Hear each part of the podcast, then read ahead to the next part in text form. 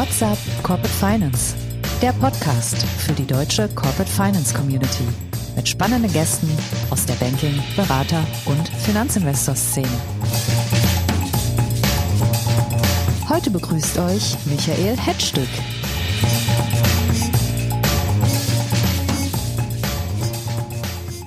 Hallo liebe Freunde unseres kleinen, aber feinen Branchenpodcasts What's Up Corporate Finance. Ich bin Michael Hetzstück und ich begrüße euch zu einer neuen Folge. Grünes Private Equity heißt die und das ist nicht nur programmatisch gemeint, sondern auch ein Stück weit provokativ, denn in der PI-Branche wird viel über ESG und Impact gesprochen, aber Fakt ist leider auch, in den Portfolios der meisten Häuser ist der Anteil nicht grüner Unternehmen auch nicht wesentlich größer oder kleiner als in den großen Aktienindizes.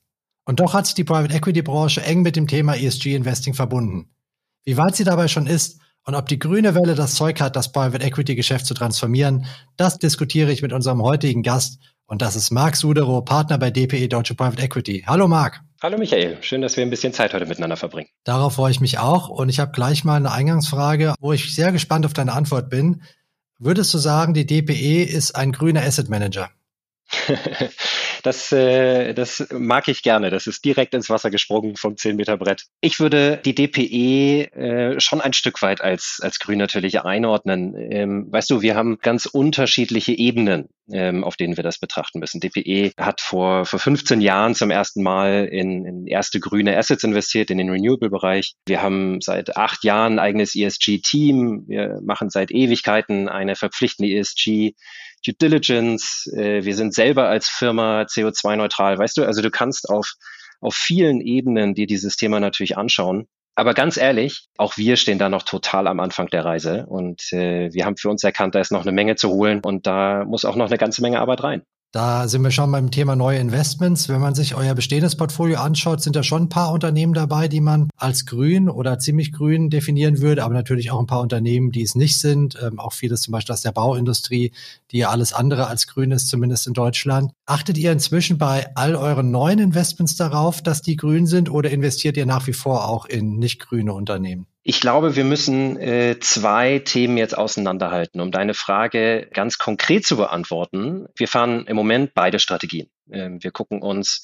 natürlich Geschäftsmodelle und Geschäftsaktivitäten an, die vom Kern her im, im, Wesen grün sind. Das ist aber ganz klar nicht alles, was wir tun. Aber ich finde, wir müssen wahrscheinlich einmal kurz definieren, was ist eigentlich grün? Und da ist natürlich, ich sag mal, so ein bisschen äh, diese Frage geleitet durch den, einmal durch den öffentlichen Diskurs, wo es ja viel um Regulatorik und äh, auch um das Thema Reporting geht. Es geht aber sicher auch um viel fundamentalere Themen, ja? nämlich genau was du sagst. Muss man in seinem Portfolio in Unternehmen investieren, die einen grünen Zweck verfolgen? Oder reicht es vielleicht schon, dass man einfach Unternehmen verantwortungsvoller aufstellt? Ist, ist grün, geht es da eigentlich nur um Umwelt oder geht es auch um soziale Aspekte? Ist das in jedem Land gleich? Äh, wie hat sich das im Laufe der Zeit verändert? Das sind alles so Themen, die ja gar nicht klar sind im Moment, auch, auch bei uns in der ganzen Private Equity Industrie und wo es natürlich viele unterschiedliche Ansätze gibt. Ganz unabhängig davon, ob man am Ende sagt, ähm, darf man mit Grün eigentlich überhaupt Geld verdienen und macht das für mich als Private Equity Sinn?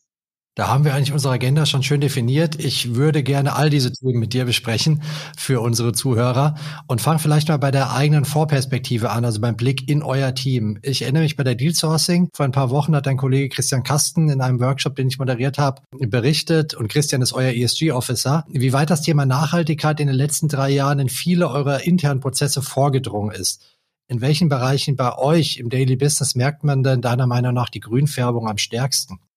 Ja, ich würde auch das wieder versuchen mit zwei Ebenen zu beantworten. Ähm, die eine Dimension ist nämlich die, wie wir mit den Unternehmen arbeiten und äh, ich sag mal, wie die Unternehmen eben selber verantwortungsvoll äh, aufgestellt sind und was man da verändern kann. Und äh, die andere Ebene ist das, was die Unternehmen eigentlich tun, also von der ureigensten Geschäftsaktivität her. Ich habe eben schon gesagt, seit äh, ich glaube jetzt acht Jahren verfolgen wir das Thema ESG sehr intensiv, äh, haben da ein eigenes Team für aufgebaut, die den Unternehmen helfen und alle drei Bereiche letztendlich durchgehen und gemeinsam überlegen, wo kann man sich verantwortungsvoller aufstellen. Das können äh, verschiedene Umweltinitiativen sein, das können natürlich äh, viele soziale Aspekte sein und ich meine, wie, wie die drei Buchstaben es halt nun mal sagen, das sind auch Governance-Themen das ist, glaube ich, eine am Ende des Tages ist das eine Pflichtübung. Ähm, das müssen wir alle machen. Das ist auch nicht nur bei der DPE so. Da kommt man auf kurz oder lang nicht mehr drumherum, ernsthaft drüber nachzudenken, was kann ich hier in meinem Portfolio tun? Wie kann ich den Unternehmen helfen, dass sie da ihren Beitrag leisten und äh, sich eben entsprechend aufstellen? Die zweite Ebene nach der Geschäftsaktivität muss ich sagen, das finde ich die viel, viel spannendere. Und ich glaube, das ist auch die Frage, die die Nadel viel mehr bewegt. Und da ist es so, dass offen gestanden unsere ganze Industrie da noch relativ weit am Anfang steht. Der klassische Private Equity Ansatz wäre ja mit Nachhaltigkeit Geld zu verdienen, Multiple Arbitrage zu betreiben. Ich kaufe also mit einem Depressed Multiple Unternehmen, die noch viele Investitionen vor sich haben, mache die dann grüner und verkaufe sie vier, fünf Jahre später zum deutlich höheren Multiple weiter. Betrachtet ihr Nachhaltigkeit in dieser Hinsicht schon als Werthebel? Absolut. Absolut. Michael, Nachhaltigkeit oder sagen wir mal, das, das grüne Thema hat sich im Laufe der Zeit ganz wesentlich verändert. Wir kommen aus einer Zeit, ich sage mal jetzt so von vor zehn Jahren, wo das Thema im Wesentlichen unbedeutend war. Ähm, dann wurde es zunächst mal ein Risikothema. Das heißt, man hat geschaut, gibt es im Bereich ESG irgendwo Risiken, wenn ich mich an einem Unternehmen beteilige. Das Ganze ist dann im Laufe der Zeit eher zu einem Werthebelthema geworden dass ich also jetzt schaue, wie kann ich durch eine äh, Veränderung der Geschäftsaktivitäten oder zumindest wie ESG-seitig ich ein Unternehmen aufstelle, wie kann ich dadurch Wert schaffen. Ich würde sagen, so vor etwa fünf Jahren haben die ersten Investmentbanken das als Thema erkannt. Und jetzt habe ich viele Statistiken zu dem Thema gesehen. Und ich glaube, es war Churchill, ne, dem man hinterher sagt, glaube nur der Statistik, die du selbst fälscht. Auf jeden Fall wurde uns damals schon gesagt, wenn ihr da euer Job richtig macht, liebe Private Equity, dann, dann könnt ihr die Unternehmen alle teurer verkaufen. Ich glaube, heute äh, ist das schlichtweg ein Must-Have. Und ich glaube, wenn man so ein bisschen in die Zukunft schaut, in fünf Jahren vielleicht, äh, wird es eher andersrum sein. Ne? Da wird es eher so sein, ähm, wenn du äh, in Unternehmen investierst oder dann auch unserer Sicht auch verkaufst und du hast dieses Thema eben total vernachlässigt, dann wird es eher um Abschläge gehen. Also da hat sich schon die Reise und auch die Sicht auf dieses Thema ganz substanziell in den Jahren verändert. Jetzt ist mir bei der Vorbereitung unseres Podcasts eine Sache aufgefallen und es wahrscheinlich ist den meisten Leuten schneller aufgefallen äh, wie mir, wie so häufig. Aber äh, die meisten Unternehmen sprechen von der Transformationsphase von vier, fünf, sechs, sieben Jahren, in denen sie ihre Transformation durchlaufen wollen. Und das ist ja ziemlich genau auch die Haltedauer eines typischen Private Equity Investments. Also eigentlich von der Zeitachse her prädestiniert, zusammen mit Private Equity diesen Weg zu gehen. Ist Private Equity mit dem vier, fünf Jahre Haltehorizont genau der richtige Partner, um Unternehmen bei dieser vier, fünf Jahre dauernden Transformation zu begleiten? Passt das perfekt oder ist das ähm, eine Chimäre? Ich denke, dass wir tatsächlich im Moment noch in einer Zeit leben, wo zumindest im deutschsprachigen Mittelstand die Unternehmen sich noch relativ wenig mit dem Thema auseinandergesetzt haben. Die ganze Regulatorik ist unklar. Äh, es, es, es kommen jetzt sehr viele Informationsanforderungen und Offenlegungspflichten auf die Unternehmen zu, die, die größtenteils in unserer Wahrnehmung noch nicht ordentlich umgesetzt sind. Und da fängt das ganze Thema ja an. das sind sehr rudimentäre Themen. Und das ist tatsächlich gar nicht so kompliziert, wenn man das Thema mal systematisch angeht. Und ähm, da ist Private Equity natürlich prädestiniert, weil wir Portfolioansätze fahren können, weil wir quasi einen Fahrplan, einen grundsätzlichen Fahrplan aufsetzen, den wir versuchen mit den Unternehmern gemeinsam dann über diese Haltedauer von ein paar Jahren umzusetzen. Und zumindest bei der DPE ist es so, wir haben dieses Thema ESG äh, da inkludiert und wir haben quasi Ideen und, und, und auch einen Anspruch, den wir einfach in jedes Unternehmen reintragen und wo wir natürlich auch von den anderen Unternehmen lernen und wo wir dann auf Dauer verstehen, was funktioniert, was funktioniert nicht, was, was ist vielleicht äh, ein guter Gedanke, aber eigentlich gar nicht umsetzbar in der Realität. Und ich glaube schon, dass wir an der Stelle einen, einen Beitrag leisten und, und auch leisten können, dass wir einfach die Unternehmer unterstützen und den Unternehmen helfen, an dieser Stelle deutlich voranzukommen. Das ist auch ein Thema, das ist locker in, in wenigen Jahren umsetzbar. Aber da sind wir wieder an dem Bereich, wie gehe ich eigentlich eher mit dem Thema ähm, Reporting um ja? und wie gehe ich so ein bisschen mit der Regulatorik um. Wenn ich darüber nachdenke, wie ändere ich vielleicht Geschäftsmodelle oder wie ändere ich substanziell die Geschäftsaktivitäten, um die ureigensten oder den ureigensten Kern des Geschäftsmodells zu beeinflussen. Da sind vier, fünf Jahre natürlich keine lange Zeit. Wenn es aber einem Eigentümer gelänge, in dieser Zeit ein braunes Asset wesentlich grüner zu machen, hätte der ja definitiv messbaren Impact erzeugt. Trotzdem zählt sowas nicht als Impact Investing. Ärgert dich das? ich glaube, das ist jetzt tatsächlich eine reine Definitionsfrage. Ja? Ähm, es, es liegt mir fern, dich zu korrigieren. Aber lass uns mal ganz kurz drüber sprechen, was ist Impact? Ja? Was ist Impact vor allem im Vergleich zu ESG? Äh, aus meiner Sicht ist es so, dass äh, das ganze Thema ESG beschäftigt sich im Kern mit der Frage, wie ein Unternehmen sein, seine Geschäftsaktivität ausführt. Das Thema Impact beschäftigt sich mit der Frage, was das Unternehmen eigentlich tut. Also die und leistet dieses Unternehmen einen positiven gesellschaftlichen Beitrag aufgrund seiner ureigensten Geschäftsaktivität. Und ehrlich gesagt, das ist ja die Königsdisziplin. Das ist doch das, wo es eigentlich die ganze Zeit drum gehen müsste. Weißt du, ich finde im öffentlichen Diskurs und auch auf, auf allen Kongressen, auf denen wir so sind, ja, in den ganzen Fachartikeln, es geht im Moment immer nur darum, wie entwickelt sich die Regulatorik und, und was für Offenlegungspflichten kommen auf die Unternehmen zu und kann man das eigentlich leisten. Wirklich spannend wird es doch eigentlich an der Stelle, wie kriege ich es hin, Unternehmen zu fördern, Unternehmen zu unterstützen, die von sich heraus einen positiven Beitrag leisten. Das geht weit darüber hinaus, einfach nur etwas Schlechtes, was ich mache oder etwas Normales, was ich mache, etwas besser zu machen. Und ich glaube, da sind wir noch an einem sehr frühen Punkt. Da wird die Industrie aber ganz klar hingehen.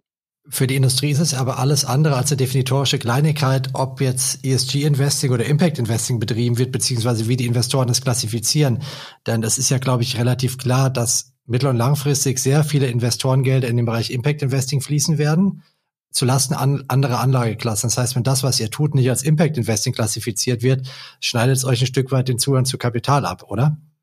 Ja, wobei man jetzt auch sagen muss, dass dieses ganze Thema auch auf der LP-Ebene ja lange noch nicht ausdefiniert ist. Ja? Also äh, wenn wir mal bei der, bei der Regulatorik anfangen, und ihr habt da ja einen super Podcast gehabt äh, im Sommer äh, mit der Maria Rostock und Dorothee Atwell zu dem ganzen Thema Regulatorik. Ich will da nicht nochmal da auf jedes Detail eingehen. Ich sag mal, der, der Kern der Philosophie auch der EU-Taxonomie ist ja, die Geldströme umzuleiten hin zu nachhaltigen Investments. Der Gedanke ist ja gut. Und den kann man aber natürlich jetzt auf den ganzen unterschiedlichen Ebenen sich anschauen. Auf der Unternehmensebene, dann auf der Vorebene wie bei uns, dem GP und dann halt unseren Investoren, den LPs. Es gibt aber noch wahnsinnig viele Probleme, weil dieses ganze Thema ja überhaupt noch nicht zu Ende definiert ist. Das sind Fragen beispielsweise des Zeitpunkts. Ja? Wenn ich in Fonds oder Unternehmen investiere, müssen die schon zu 100 Prozent grün sein oder wie wir beide eben gesagt haben, kann sich das im Laufe der Zeit noch ändern. Das sind Fragen des Do No Significant Harm. Ja? Also sprich, ich habe eine Geschäftsaktivität, aber da fallen natürlich auch negative Aspekte an. Wie wird eigentlich damit umgegangen? Und äh, was auch völlig unklar ist, wenn sich beispielsweise die Klassifizierung ändern sollte, was passiert dann eigentlich sowohl regulatorisch als auch gegenüber meinen LPs? Was meine ich da konkret? Es gibt ja diese Artikel 6, 8 und 9 Einteilung und sagen wir mal, ich bin jetzt Artikel 9 oder ich glaube, ich bin Artikel 9 klassifiziert. Jetzt ändert sich aber die Regulatorik nochmal. Was heißt das dann eigentlich? Ja? Und wer trägt dann auch vielleicht Haftung, ja, wenn ich Gelder von Artikel 9 LPs bekommen habe? Was ich versuche zu sagen, ist einfach nur, dass dieses Thema noch nicht fertig ist. Gleichwohl sehen wir natürlich auch an unseren LPs, dass da erheblicher Druck ist, in das Impact-Thema reinzukommen. Gibt auch äh, ein paar schlechte Erfahrungen, wie wir wissen aus der Vergangenheit. Also ich äh, weiß von von einem unserer LPs, äh, großer äh, europäischer Name, die Mitte des äh, letzten Jahrzehnts schon einen äh, ersten grünen Fonds aufgelegt haben. Der war dann am Ende größtenteils in Photovoltaik investiert, was zu dem Zeitpunkt, wie wir alle wissen, dann großartig schiefgegangen ist. Also solche Sachen, die gibt's natürlich auch, aber ist hoffentlich in der Breite eher im Bereich des Anekdotischen. Wir sehen, dass die LPs sowohl von der Regulatorik als auch dem eigenen Wunsch her in die Richtung dieses Themas denken, dass sie gerne investieren möchten. Gleichzeitig sehen wir aber auch, dass es noch keine speziellen Vehikel gibt. Also gerade die großen Multi-Product-LPs, da hat man oft Diskussionen im Moment, dass sie sagen, ja, wir, das ist eine gute Idee und wir würden da gerne mehr investieren. Wir haben aber eigentlich noch kein dediziertes Vehikel dazu. Das müssen wir jetzt aus unserem Small Cap Teil machen oder so. Ja? Also diese Art von Diskussion führst du im Moment. Aber auch da, ich bin fest davon überzeugt, das wird sich in den nächsten fünf Jahren ändern. Und da wird es immer mehr Gelder geben, die in diesem Bereich zur Verfügung gestellt werden. Und so schwierig wie das Fundraising im Moment ist, und ihr habt ja kürzlich erst mit meinem Partner, dem Mark Thierry, über das Fundraising gesprochen, so schwierig wie es ist, ich glaube, in diesem Bereich wird, wirst du noch die besten Chancen haben, an Geld zu kommen. Warum macht ihr denn euren bestehenden Fonds nicht einfach implizit zum Impact-Fonds, indem ihr alle künftigen Investments in Unternehmen tätigt, die definitiv Impact erzeugen und auch dementsprechend klassifiziert werden können? Na, zum einen äh, haben wir den ja nicht als äh, ESG oder Impact Fund geraced. Das heißt, äh, wir können natürlich nicht einfach hingehen und jetzt unseren Anlageauftrag sozusagen ändern. Aber äh, es hat auch ein ganz praktisches Thema. Und zwar ist es so, unsere aktuelle Vorgeneration hat eine Milliarde Euro Eigenmittel under Management, äh, investiert damit in den deutschsprachigen Raum. Und ich finde überhaupt nicht genug Unternehmen und Unternehmer, mit denen ich eine Partnerschaft eingehen kann und, und die ich unterstützen kann,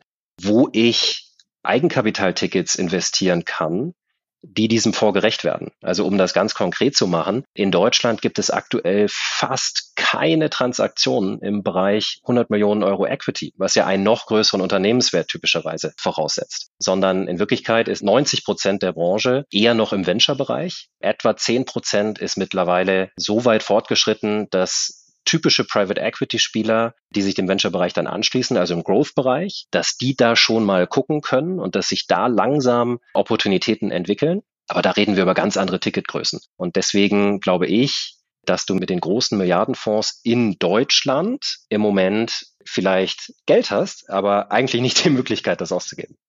Äh, das gilt natürlich für euch, aber nicht für alle anderen. Sprich, diese Emerging Assets im Impact-Bereich, die jetzt rauskommen aus dem Growth Capital-Bereich in den Buyout-Bereich, auf diese Assets haben praktisch kleine Buyout-Fonds, kleine Mittelstandsfonds im Moment so eine Art Monopol, weil sie sich in deren Größenordnung gut abbilden lassen. Und die ganze starke Konkurrenz der großen Fonds kommt da nicht rein? Ich glaube, ein Stück weit ist das richtig. Und deswegen werden sich die großen Fonds wahrscheinlich eher Gedanken machen, kleine Vehikel als zusätzliches Produkt aufzulegen, was ja ein ganz üblicher Trend ist, den du auch in den letzten Jahren gesehen hast, der mit Impact gar nichts zu tun hat. Und ich könnte mir vorstellen, dass es hier nicht hier eine ähnliche Entwicklung geben wird. Oder du wartest einfach noch fünf Jahre, ja, dann wird sich der Markt weiterentwickelt haben, die Unternehmen sind größer, brauchen mehr Geld, die Tickets werden größer. Das ist allerdings, glaube ich, nicht der Anspruch, den die Private Equity Industrie an sich selber hat. Ich würde eher davon ausgehen, dass wir bei den Fundraisings in den, in den nächsten Jahren, die wir sehen werden, es wahrscheinlich hier durchaus ein paar Strategien geben wird, die genau in diese Richtung vorstoßen und dann den, den heute reinen, aber kleinen Fonds da versuchen eben auch so ein bisschen das Wasser abzugrasen. Interessante Perspektive, vor allem für die, die jetzt gerade bei den kleinen Fonds arbeiten und es zuhören. Ich frage mich aber, inwiefern wäre denn dieses Impact Private Equity, wie ich es dann mal nenne, denn gerade in den Anfangsjahren noch ziemlich nah am Anlagestil Growth Capital? Ja, also äh, es ist natürlich ein fließender Übergang, ne? Das ist ganz klar. Ich sag mal, ohne dass es irgendwie zu plakativ werden soll, der Unterschied zwischen, zwischen Venture und Growth Capital könntest du ja vielleicht untechnisch definieren, als eine Wette einzugehen und eben keine Wette einzugehen. Das können aber im Einzelfall äh, sehr, sehr ähnliche Geschäftsmodelle in einer sehr, sehr ähnlichen Größenordnung sein, auf die du vielleicht anders schaust. Also von daher, da glaube ich in der Tat, da wird es eine große Überschneidung geben. Würdest du also auch euch und euren vergleichbaren Wettbewerbern zutrauen, mit kleineren Fonds in dieser eher wachstumsorientierten Nische eine ähnlich gute Performance abzuliefern wie in euren Home Turfs? Auf jeden Fall. Äh, du, äh, DPE kommt da ja her. Unser erster Fonds, den wir 2007, 2008 aufgelegt haben, hatte 250 Millionen Euro als Gesamtvorvolumen. Das haben wir heute, äh, können wir quasi einzelne Tickets schreiben, die so groß sind, ja. Aber unsere ganze Heritage kommt natürlich aus diesem Bereich. Wir verstehen uns ja als Wachstumsinvestor von Anfang an. Das ist der Kern unserer, unserer Philosophie. Und ehrlich gesagt, ich glaube, wir haben da einen großen Vorteil, weil wir natürlich jetzt 15 äh, Jahre lang Erfahrung im Wachstumsbereich haben, das mitbringen und dann auch als Franchise äh, natürlich, angenommen, wir investieren wieder kleinere Tickets, können wir natürlich im Franchise alle Vorteile, die du hast als großer Fonds mitbringen. Ja, das ist der Zugriff auf ein, ein Portfolio-Team, das ist der Zugriff auf eben übergreifende Initiativen und so weiter. Das ist schon eine ganze Menge, was du mitbringen kannst, die du natürlich als, als ich sag mal, kleinerer äh, oder vielleicht sogar First-Time-Fund natürlich noch nicht anbieten kannst. Und da äh, in meiner Erfahrung gibt es schon Unternehmer, die das verstehen äh, und die dem sehr viel Wert beimessen und die sich dann auch ganz bewusst eben für ein größeres Franchise entscheiden. Es spricht viel dafür, dass seine Prognose eintritt. Auf der einen Seite ist es ja de facto so, dass Investorengelder in den nächsten Jahren in den Bereich Impact fließen werden, stärker als zuletzt. Die Unternehmenslandschaft äh, wird reifer, das ist auch absehbar und dadurch eine breitere Target-Grundlage ähm, für Private Equity. Wenn wir jetzt mal in die Zukunft schauen und das mal als gegeben annehmen, dass diese Dinge eintreten, was glaubst du, wann wird Private Equity eine ziemlich grüne Anlageklasse sein? Zumindest mal wesentlich grüner als Public Equity? Ich glaube, es wird ein Teilausschnitt sein Ich glaube nicht, dass Private Equity als Gesamtanlageklasse grün sein muss und dementsprechend zu 100 Prozent grün wird. Das wird der öffentliche Bereich ja auch nicht, sondern ich glaube, in beiden Fällen wird es eben ein, ein, ein Teilausschnitt sozusagen geben. Ich mache dir aber auch mal ein anderes Beispiel. In, in Amerika beispielsweise wird das Thema ja noch ein kleines bisschen anders diskutiert. Ja? Da spielt auch das Thema E eine viel geringere Rolle als bei uns in Europa, sondern da spielt das Thema S natürlich eine äh, wesentlich größere Rolle. Es geht so weit, dass der äh, Bundesstaat Florida war es, glaube ich, seinen öffentlichen Anlagen verboten hat, ESG zu considern, bei ihren Investitionsentscheidungen. Witziger Nebeneffekt ist, dass die Bonds, die dann geraced wurden, teurer wurden für den Staat Florida, ähm, weil sie im Grunde diejenigen ausgeschlossen haben, die ESG halt nun mal in ihrer Strategie considern und bessere Angebote gemacht haben. Aber das ist nur ein Thema am Rande. Was ich sagen möchte ist, ich persönlich und wir bei DPE, wir sind fest davon überzeugt, dass grünes Private Equity Sinn macht, dass man damit auch Geld verdienen darf und auch kann. Aber das muss nicht der Weisheit letzter Schluss sein. Es, es kann durchaus einen Article 6 Bereich geben, auch nachhaltig, wo diese Themen nicht proklamiert werden. Das ist am Ende des Tages ist das eine, eine sehr valide Anlagestrategie, äh, die jemand verfolgen kann, wenn er möchte. Was werden für die Private Equity Branche denn die schwierigsten Hürden auf dem Weg zur Grünifizierung sein? Naja, also wir haben eben darüber gesprochen, äh, kriege ich Geld? Ich glaube, das Thema wird sich mittelfristig lösen. Ich glaube, es wird Geld geben. Schwieriger wird das Thema, kann ich dieses Geld investieren? Wie schnell sozusagen komme ich eben aus dem Venture-Bereich in den Growth-Bereich und dann auch wieder in die nochmal nächste Phase? Das wird noch eine ganze Weile dauern, dass also die, zumindest in Deutschland, die Private Equity-Branche in der Breite viele Targets findet ähm, und, und dementsprechend äh, ihr Geld ausreichend platzieren kann. Ich glaube, offen gestanden an, an Themen wie Regulatorik äh, oder den, den Offenlegungspflichten, dem Reporting, daran wird es am Ende des Tages nicht scheitern. Das ist einfach noch nicht fertig, aber das wird sich, wird sich über kurz oder lang wie immer eigentlich regeln. Es ist eher eine Marktfrage. Lieber Marc, wir sind am Ende unseres Podcasts angekommen, aber ich habe das Gefühl, dass wir das Thema grünes Private Equity hier in unserem Podcast nicht zum letzten Mal besprochen haben. Wirklich interessante Reise, auf die ihr euch da begeben habt, zusammen mit euren Branchenkollegen. Und ich danke dir natürlich jetzt erstmal, dass du uns so offen und ehrlich davon berichtet hast. Ganz lieben Dank zurück. Euch lieben Zuhörern wünsche ich ein schönes Wochenende. Nehmt dieses Thema vielleicht mit. Es wird uns so lange begleiten. Vor allem aber, wenn ihr am Wochenende draußen seid, genießt dort das, was sich zu bewahren lohnt. Das wünschen euch euer Michael und euer Marc. Bis bald.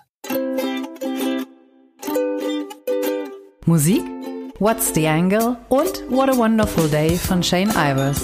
www.silvermansound.com